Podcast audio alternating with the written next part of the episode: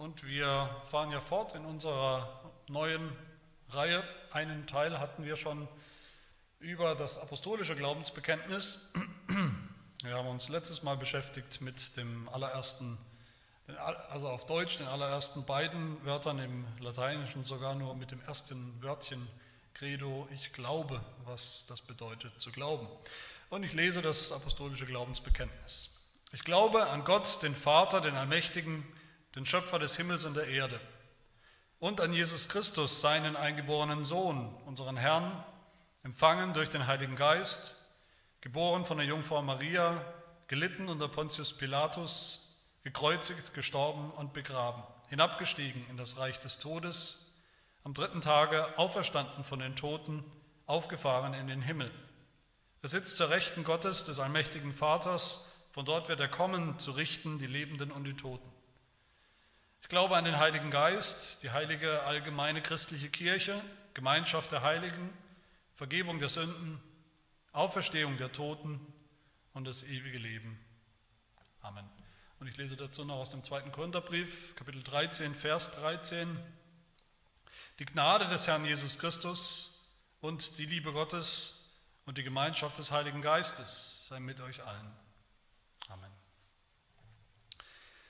Ich glaube an Gott, den Vater, den Allmächtigen, so beginnt dieses äh, bekannteste christliche Glaubensbekenntnis, zumindest in der westlichen Welt, die, die kürzeste, knappste Zusammenfassung des, der Fundamente des christlichen Glaubens.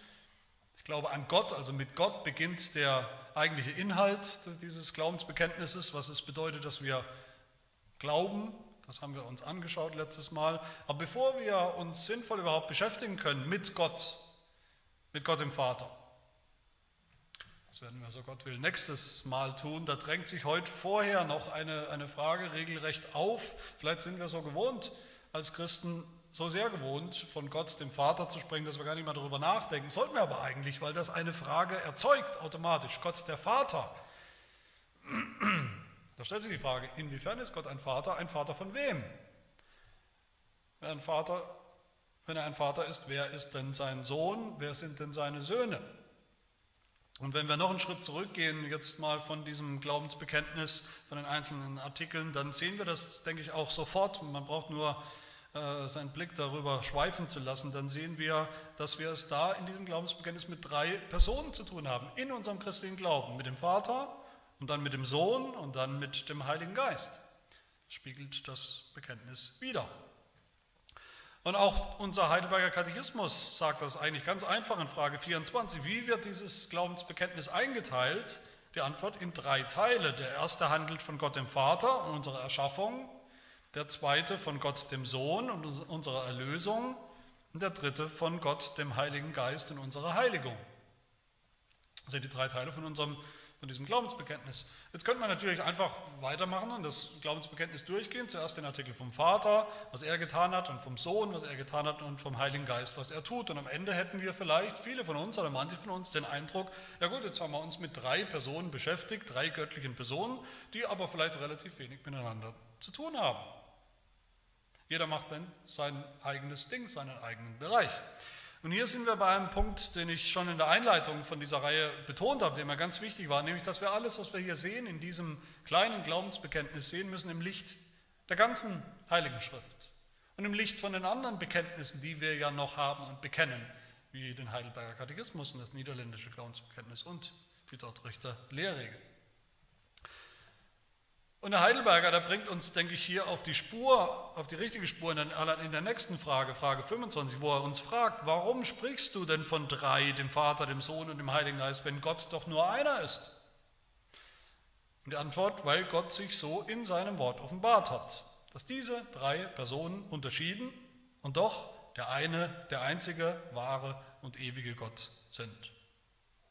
Das heißt, schon mit diesen Namen diesen Bezeichnungen, Gott der Vater, der Sohn, der Heilige Geist, sind wir ganz automatisch mittendrin in dem, was wir die Lehre von der Dreieinigkeit, vom Dreieinen Gott nennen. Und damit wollen wir uns heute beschäftigen. Das ist eine Lehre, die war Schon damals, schon lange umstritten, damals schon im dritten, vierten Jahrhundert, da gab es Lehrer der, in der Kirche, die behauptet haben, dass diese Betonung, wenn wir so betonen, diese drei Personen, wie wir sie in der Bibel ja finden, dass das eigentlich dazu führt, dass wir am Ende drei Götter haben, drei Götter anbeten. Andere auf, auf der anderen Seite haben die, die Einheit, dass wir einen Gott haben und bekennen und an ihn glauben, so betont, dass sie die Unterschiede zwischen den drei Personen verwischt und, und ausgelöscht haben.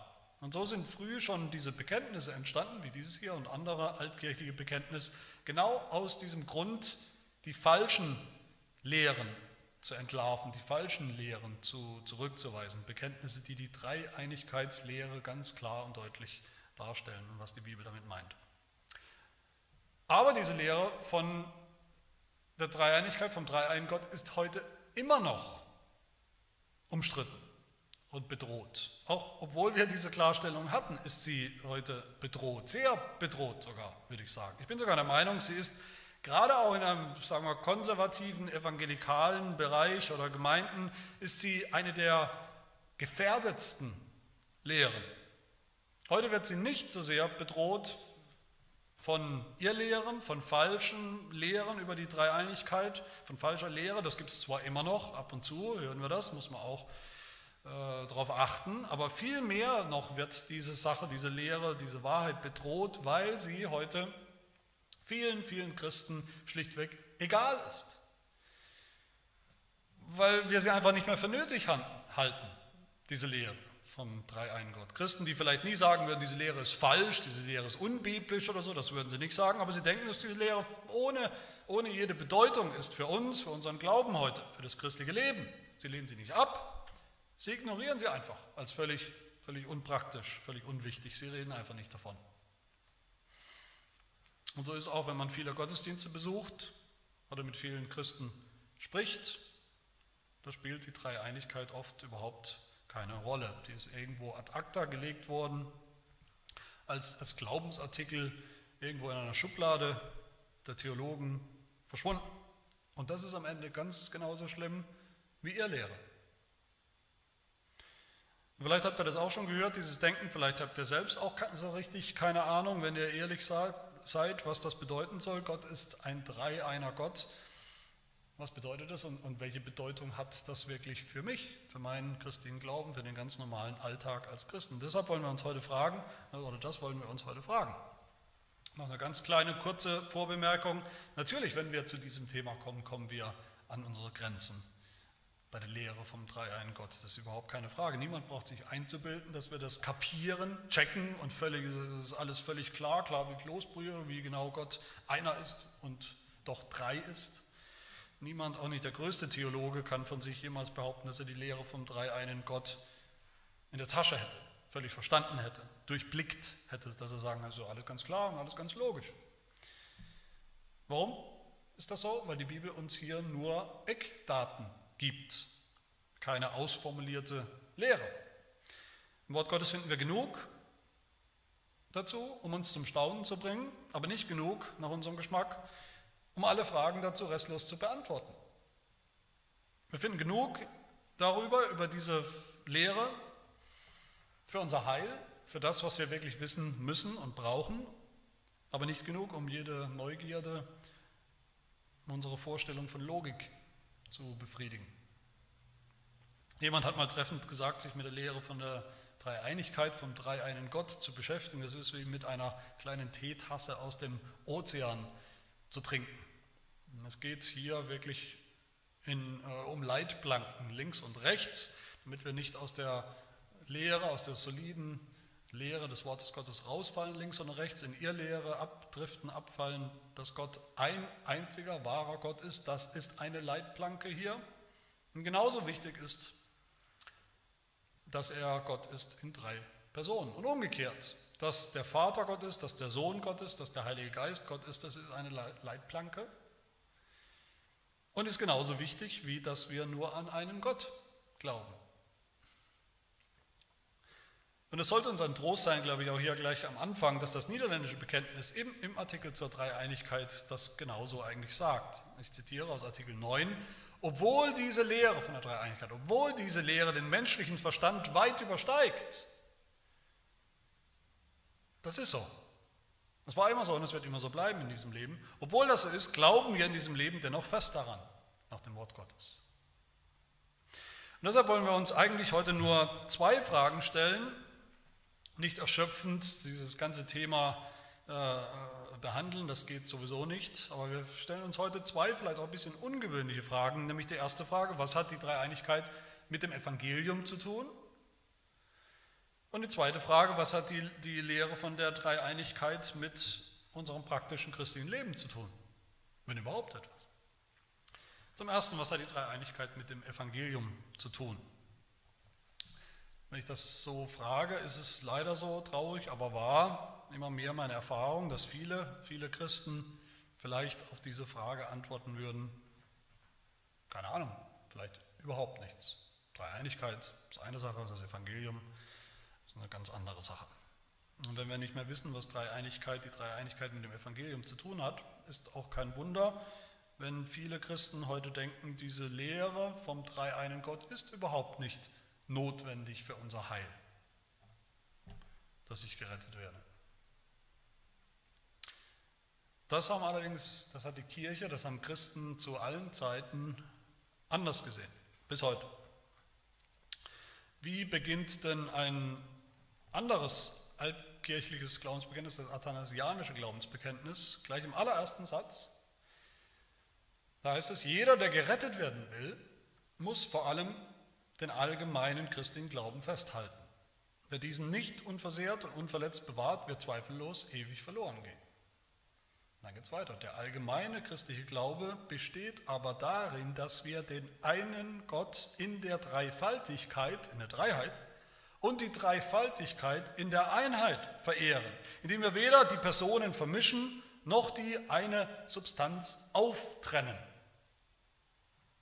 Also retten kann uns nur, natürlich nur der eine wahre Gott und der ist eben der dreieine Gott. In, in der Lehre von der Dreieinigkeit geht es eigentlich um drei Dinge, nicht, weil es um die Dreieinigkeit geht, aber es geht um drei Dinge, vor allem um drei Dinge. Zuallererst geht es da drin natürlich um den einen wahren Gott. Jeder, jeder Pimpelhuber oder zumindest viele Menschen glauben heute an einen Gott. Erstaunlich viele Menschen glauben an Gott oder einen Gott. Sie halten sich für irgendwo gläubige, geistliche, spirituelle Menschen, die im Kontakt sind mit irgendeinem höheren Wesen, wie man es immer wieder hört, dass ein Wesen, das nichts, nichts spricht, nichts sagt, nichts verlangt.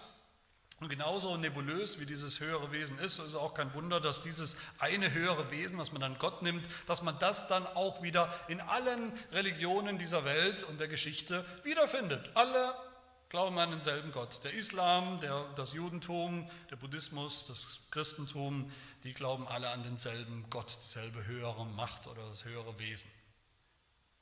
Die Lehre vom dreieinen Gott macht das, macht das völlig unmöglich. Keiner von diesen spirituellen Menschen von heute glaubt das. Und keine der, Welt, der, der bekannten Weltreligionen sonst glaubt das. Nur wir. Nur die Bibel lehrt das. Nur der dreieine Gott ist der wahre Gott, der geschaffen hat, der erlöst und der bei uns ist und lebt durch seinen Geist. Was sagt denn zum Beispiel der Koran, in dem wir angeblich denselben einen Gott finden? Er sagt in einer Sure, in Sure 4, glaubt an Allah und seine Gesandten und sagt nicht drei. Sagt nicht drei, Hört auf damit, das ist besser für euch. Allah ist nur ein einziger Gott. Preis sei ihm und erhaben ist er darüber, dass er ein Kind, also einen Sohn haben sollte. Darüber ist er erhaben, weit erhaben. In einer anderen Sure, so 112, sprich, Gott ist einer, hat nicht gezeugt und ihn gezeugt hat keiner und nicht ihm gleich ist einer. Das soll derselbe Gott sein? Das ist so ziemlich genau das Gegenteil. Was hat der Gott des Islam, der in Ewigkeit schon allein war, was hat er in Ewigkeit getan? Das ist eine spannende Frage. Er hat sich in Ewigkeit mit sich selbst beschäftigt. sich selbst geliebt. Er hat ja keinen anderen, kein anderes Subjekt, kein Gegenüber. Und deshalb, nach dem Verständnis des Islam, hat Gott die Welt geschaffen. Musste er sie eigentlich erschaffen, weil er etwas braucht als Gegenüber, um etwas lieben zu können. Der Gott der Bibel ist wirklich radikal anders. Was hat der, der wahre Gott, der Gott der Bibel, getan in der Ewigkeit? Er hat in Ewigkeit geliebt, die drei Personen des einen Gottes haben sich gegenseitig geliebt, in Ewigkeit schon.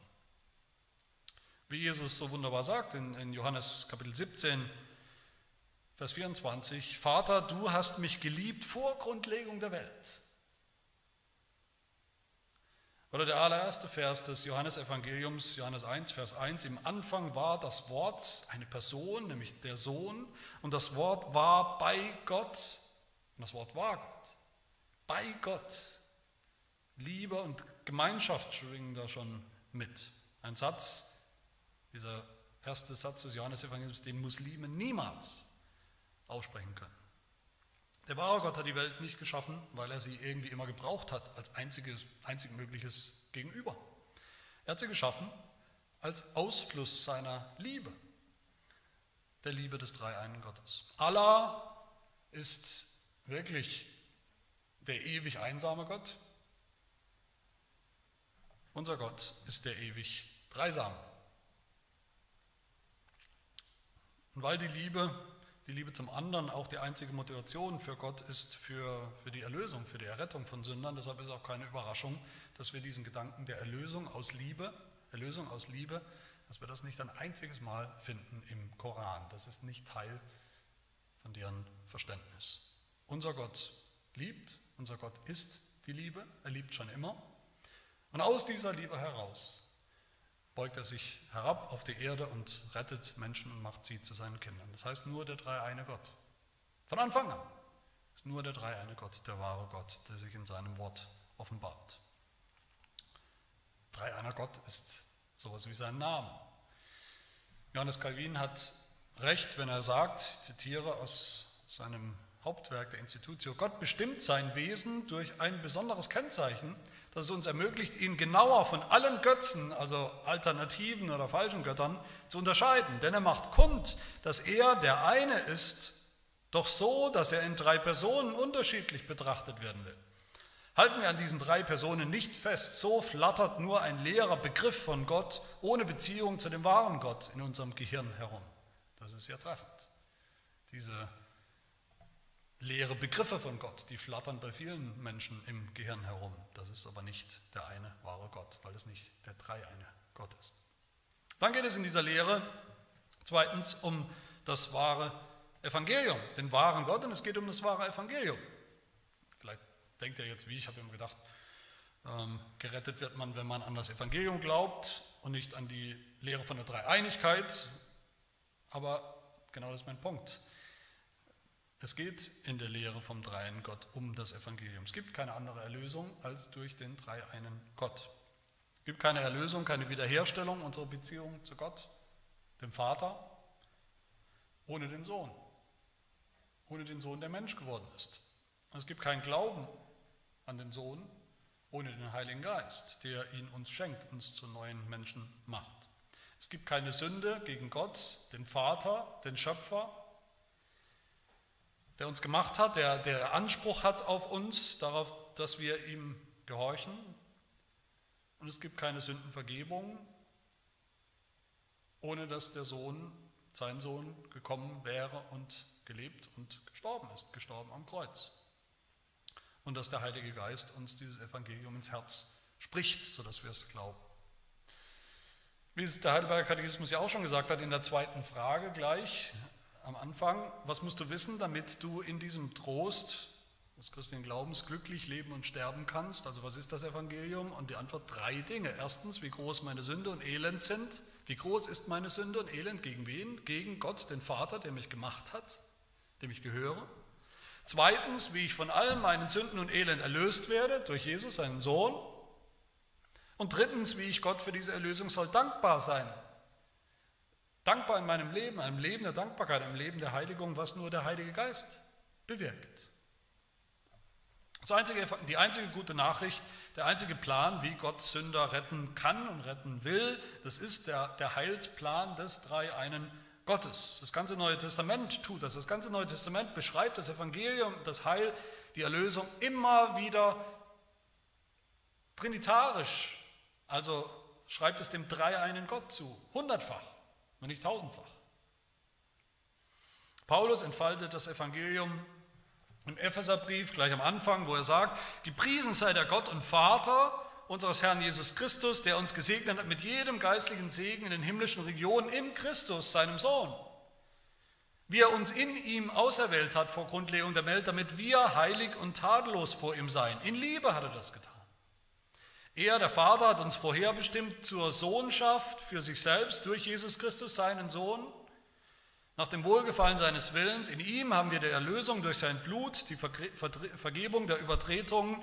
In ihm seid auch ihr, nachdem ihr das Wort der Wahrheit, das Evangelium eurer Errettung gehört habt, als ihr gläubig wurdet, versiegelt worden mit dem Heiligen Geist. Das heißt, genau in diesen unterschiedlichen Rollen oder Aufgaben oder, oder Werken der drei Personen, dem Vater, dem Sohn, dem Heiligen Geist, darin liegt das Evangelium.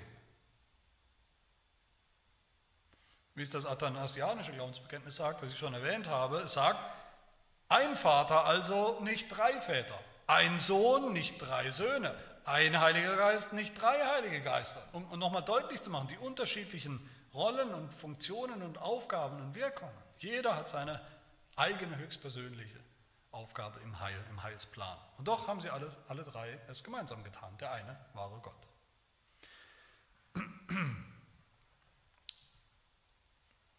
Das ist ja gerade das Evangelium, dass Gott in einer Person, in seinem Sohn, Mensch geworden ist, um uns Menschen zurück zu Gott zu bringen, zu retten. Also finden wir das eine wahre Evangelium nur beim dreieinen Gott. Und das dritte in dieser Lehre von der Dreieinigkeit, da geht es alles eigentlich um Beziehung. Die ganze Zeit.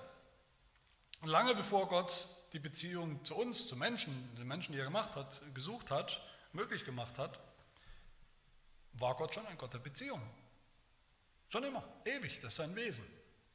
Auch das sehen wir in der Lehre von der Dreieinigkeit. Gott hatte immer schon vollkommene Beziehung in sich selbst, in den drei göttlichen Personen.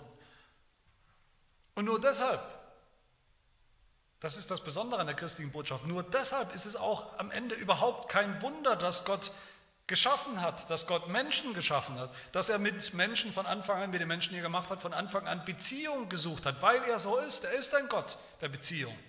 Da, da, ist die, die wunderbare Schöpfungsgeschichte, wo Gott den Menschen in den Garten gesetzt hat, in den Garten, wo Gott selbst ist, Gott selbst war, um Gemeinschaft, mit ihm zu haben.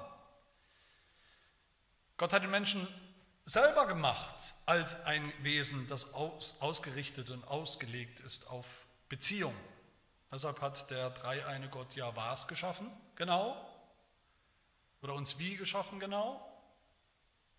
Als Mann und Frau hat er den Menschen gemacht. Männlich und weiblich, als Reflexion, als, als Spiegel von seinem Gemeinschaftswesen.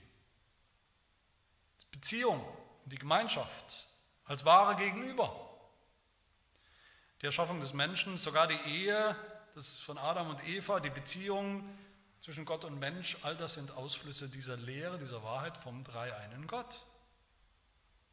Und auch nach dem Sündenfall hat sich das nicht verändert. Es geht nach wie vor um Beziehung. Alles dreht sich nach wie vor um Beziehung. Jetzt war die Beziehung zu Gott gestört, die Beziehung zu Gott, äh, die Gemeinschaft verloren.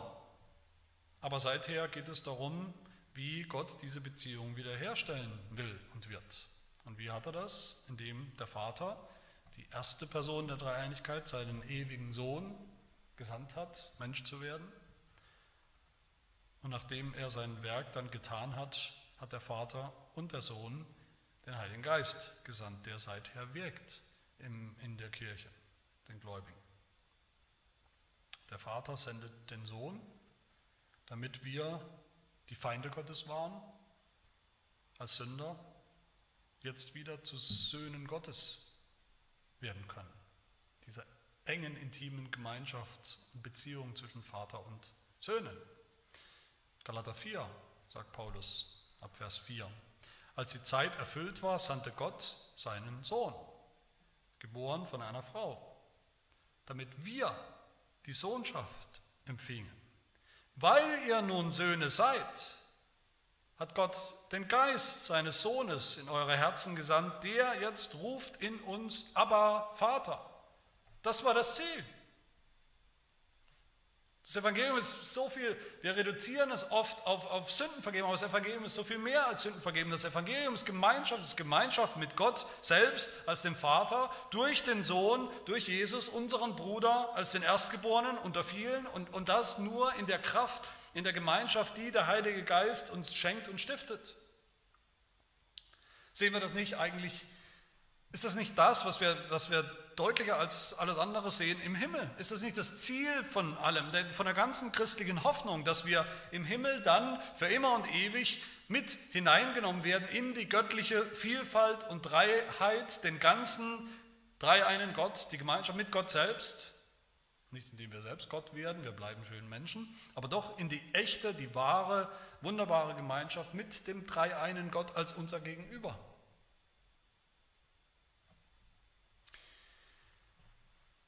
Aber ich will schließen, wie versprochen, mit ein paar Bemerkungen auch, das war jetzt der erste Punkt zum, äh, was hat die Dreieinigkeit mit dem Evangelium zu tun, aber ich will schließen mit Bemerk einigen Bemerkungen dazu, was die Dreieinigkeit, diese biblische Lehre mit unserem ganz praktischen christlichen Leben zu tun hat.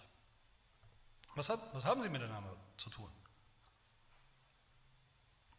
Wenn es, wie wir gerade gehört haben, in der Dreieinigkeit um Gemeinschaft geht, wenn es im Evangelium um, um, um Gemeinschaft geht mit Gott, dann geht es natürlich auch um unser tägliches Leben als Christen. Gemeinschaft mit Gott durch Jesus Christus, das ist ja nicht, nicht nur was für Sonntags, für eine Stunde. Das ist was für jeden Tag. Das ist etwas, was wir immer praktizieren sollen und immer leben sollen und leben dürfen. Das ist praktisch, Gemeinschaft mit Gott zu praktizieren, zu leben. Was ist denn die allerwichtigste Praxis? Wenn wir Praxis wollen, ein praktisches christliches Leben, was ist die allerwichtigste Praxis des christlichen Lebens? Das, was wir fundamental immer tun sollen. Die wichtigste, höchste Berufung, die Haltung des Christen insgesamt. ist doch Anbetung. Gott anzubeten. Aber wen beten wir denn an? Und warum und wie beten wir ihn an? Es ist kein Zufall, es ist sehr spannend, das zu sehen, es ist kein Zufall, dass überall, wo sich die Kirche, auch im Verlauf der Geschichte, die Kirche sich mit der, dieser Lehre von der Dreieinigkeit, vom Dreiein Gott beschäftigt hat, da sieht man immer wieder ein Phänomen, nämlich all diese Lehre oder diese Formulierungen, theologischen Formulierungen könnte man sagen, die klingen dann immer, wenn man sie liest, die klingen immer wie Lobpreis. Die klingen wie, wie als könnte man sie singen, wie manche der altkirchlichen Glaubensbekenner. Das klingt wie, fast wie Poesie oder wie, wie, wie Psalmworte, Psalmgedichte oder wie, wie Lieder. Und das ist auch so. Da verschwimmt irgendwo die Grenze zwischen Theologie und Anbetung. Und so muss es auch sein. Man kann nicht von der Dreieinigkeit sprechen, ohne zu staunen, ohne, ohne Lob irgendwie in sich auffallen zu spüren oder Anbetung auf den Lippen zu haben.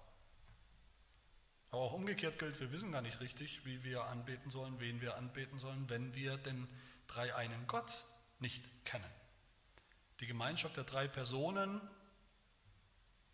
schon immer, ewig, in die wir jetzt mit hineingenommen oder eingeladen sind. Im christlichen Leben. Und zwar immer, konstant, jeden Tag, jeden Augenblick.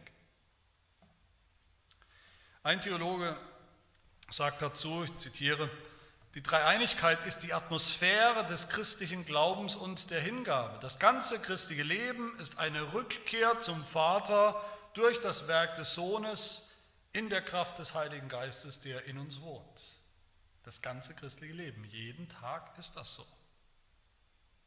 Jeden Tag dürfen wir unser Leben, dürfen wir leben und unser Leben gestalten als Mitglieder der Familie Gottes, unseres Vaters als Söhne Gottes, die seinen Sohn lieben, mit ihm Gemeinschaft haben und die das tun in der Kraft des Heiligen Geistes. Und das gilt vor allem dann für uns als Gemeinde, für das Gemeindeleben. Wir können das Leben, das Zusammenleben in der Gemeinde nicht denken und nicht verstehen ohne die Dreieinigkeit. Paulus sagt zu uns, zur Gemeinde in Epheser 2, ihr seid jetzt nicht mehr Fremdlinge ohne Bürgerrecht und Gäste, sondern Mitbürger der Heiligen und Gottes Hausgenossen, Hausgenossen des Vaters. Und Jesus Christus selbst ist der Eckstein, in dem der ganze Bau zusammengefügt wächst zu einem heiligen Tempel im Herrn, in dem auch ihr mit erbaut werdet zu einer Wohnung Gottes im Geist. Das ist die Gemeinde. Die Gemeinde ist das Ziel des dreieinen Gottes und die Gemeinde, deshalb ist die Gemeinde, sind wir als Gemeinde auch berufen, wie Gott selbst, die, die Einheit in der Vielfalt zu bewahren in der Gemeinde. Einheit in Vielfalt. Wir sind nicht alle eins in der Gemeinde, ein und dasselbe. Das sagt Paulus in Epheser 4 zur Gemeinde und über die Gemeinde, zu uns. Seid eifrig bemüht, die Einheit des Geistes zu bewahren durch das Band des Friedens. Ein Leib und ein Geist, wie ihr auch berufen seid zu einer Hoffnung eurer Berufung.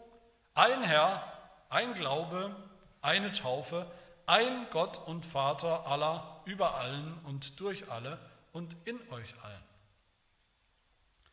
Auch das ist eine praktische, sehr praktische Auswirkung der Dreieinigkeit, die wir immer wieder neu durchbuchstabieren sollten. Die Gemeinde, wie wir Einheit bewahren und leben miteinander, Einheit haben trotz der Vielfalt. Einheit in Vielfalt in der Gemeinde. Dass wir miteinander umgehen, so wie der Sohn mit dem Vater, der sich freiwillig untergeordnet hat. In der Dreieinigkeit sehen wir wahre Liebe, wie wir sie auch praktizieren sollten. Weil wir Söhne Gottes sind, des Vaters, sollen wir seine Liebe, die Liebe des Vaters, nachahmen untereinander. Weil wir Brüder von Jesus sind, von Gottes Sohn, sollen wir seine Liebe nachahmen. Sollen wir so gesinnt sein, sagt Paulus in Philippa 2, wie Jesus es auch war, der sich selbst erniedrigt hat, der zu einem Diener anderer wurde, zu unserem Diener wurde, damit wir auch, dass wir auch einander höher achten, den anderen höher achten als uns selbst. Und weil Gott der Heilige Geist in uns wohnt und aktiv ist, sollen und können wir jetzt schon ein fruchtbares Leben leben. Die Frucht des Geistes, die ist Liebe, Freude, Friede, Langmut, Freundlichkeit, Güte, Treue, Sanftmut, Selbstbeherrschung. So ist Gott und so sollen wir auch sein. Unsere Gottesdienste sollten ganz praktisch auch durch und durch bewusst trinitarisch sein geprägt von der Wahrheit des Dreieinen Gottes, dass wir die Gegenwart Gottes suchen im Gottesdienst, die Gegenwart Gottes des Vaters durch seinen Sohn und sein Werk und dass wir anbeten im Geist und in der Wahrheit. Unser Gebetsleben sollte noch viel bewusster oder überhaupt mal bewusst auf die Dreieinigkeit ausgerichtet sein auf den drei einen Gott. Unser Gebet fußt doch, was ist denn die Grundlage für Gebet? Unser Gebet fußt doch darauf, dass der Vater mit dem Sohn geredet hat und noch redet und dass der Sohn zum Vater gesprochen und gebetet hat, Johannes Kapitel 17. Und dass er es noch tut, dass der Sohn noch zum Vater spricht und betet für uns. Und dass wir jetzt in seinem Namen, im Namen Jesu, im Namen des Sohnes beten dürfen und der Vater uns hört, weil er seinen Sohn hört. Und weil der Vater überhaupt nur hört, was der Heilige Geist in uns an, Gebet, an Gebetsanliegen, Angebeten hervorbringt, diese unaussprechlichen Seufzer aus Römer 8, weil der Geist, der Heilige Geist so für uns, für die Heiligen eintritt, wie es Gott entspricht und hört und annimmt, damit wir von Herzen rufen im Gebet durch den Geist, aber lieber Vater. Lieben, unser, unser ganzer praktischer oder praktizierter christlicher Glaube, das ganze christliche Leben sollte insgesamt geprägt sein von der Wahrheit des Dreieinen Gottes, mit dem wir Gemeinschaft haben, mit dem Vater, der uns geschaffen hat, der alles um uns herum geschaffen hat, diese ganze Schöpfung mit all dem, was wir täglich genießen, der alles erhält, aufrechterhält um uns herum, Tag für Tag, der uns erhält, der uns erwählt hat, zu seinem Sohn zu gehören. Den, dem, die Gemeinschaft mit dem Sohn sollen wir bewusst praktizieren, der uns erlöst hat, der einer von uns ein Mensch geworden ist, der uns gezeigt hat, wie man lebt, leben soll, wie man auch mit den Anfechtungen der Welt, den Anfechtungen des Teufels, mit der Versuchung der Sünde umgeht und die Gemeinschaft mit dem Heiligen Geist, der gekommen ist, der gekommen ist, um in uns zu wohnen, der nicht mehr weggeht, der unser Beistand ist, der uns Kraft gibt jeden Tag im kleinen und praktischen Alltag als Kinder Gottes zu leben in dieser Welt. Die Lehre von der Dreieinigkeit, das ist eine Sache, den dreieinen Gott zu kennen, zu erfahren, erfahren zu haben, täglich zu erfahren, täglich in Gemeinschaft mit dem dreieinen Gott zu leben, schon jetzt und dann mal eines Tages für immer, das ist eine andere Sache. Unser Gott ist der dreieine Gott. Es geht nicht nur um eine Lehre von Dreieinigkeit, er ist so und das ist unsere Hoffnung. Möge uns das immer mehr aufgehen, auch in dieser Predigtreihe, wo wir das ja verfolgen werden, dass wir das besser verstehen, dass wir zunehmen und wachsen in der Gemeinschaft mit dem Vater durch das, was der Sohn getan hat und noch tut, in der Kraft des Geistes, der immer in uns, in den Gläubigen wohnt und wirkt. Amen. Wir wollen beten. Drei einer Gott, zu Vater, Sohn und Heiliger Geist, wir danken dir, dass du dich uns offenbart hast in deinem Wort, so wie du bist, dass du uns dein Wesen Tag für Tag neu offenbarst und mitteilst, dass du, dass du dich uns mitgeteilt hast in deinem Sohn. Und teilst dich uns mit in der Führung und Leitung des Heiligen Geistes, der uns erkennen lässt, der Jesus Christus verherrlicht in uns. Ja, so lass uns, deine Gemeinde, deine Kinder, ein Volk werden, das lebt und glaubt zum Lob der Herrlichkeit deiner Gnade. Das bitten wir in Jesu Namen. Amen.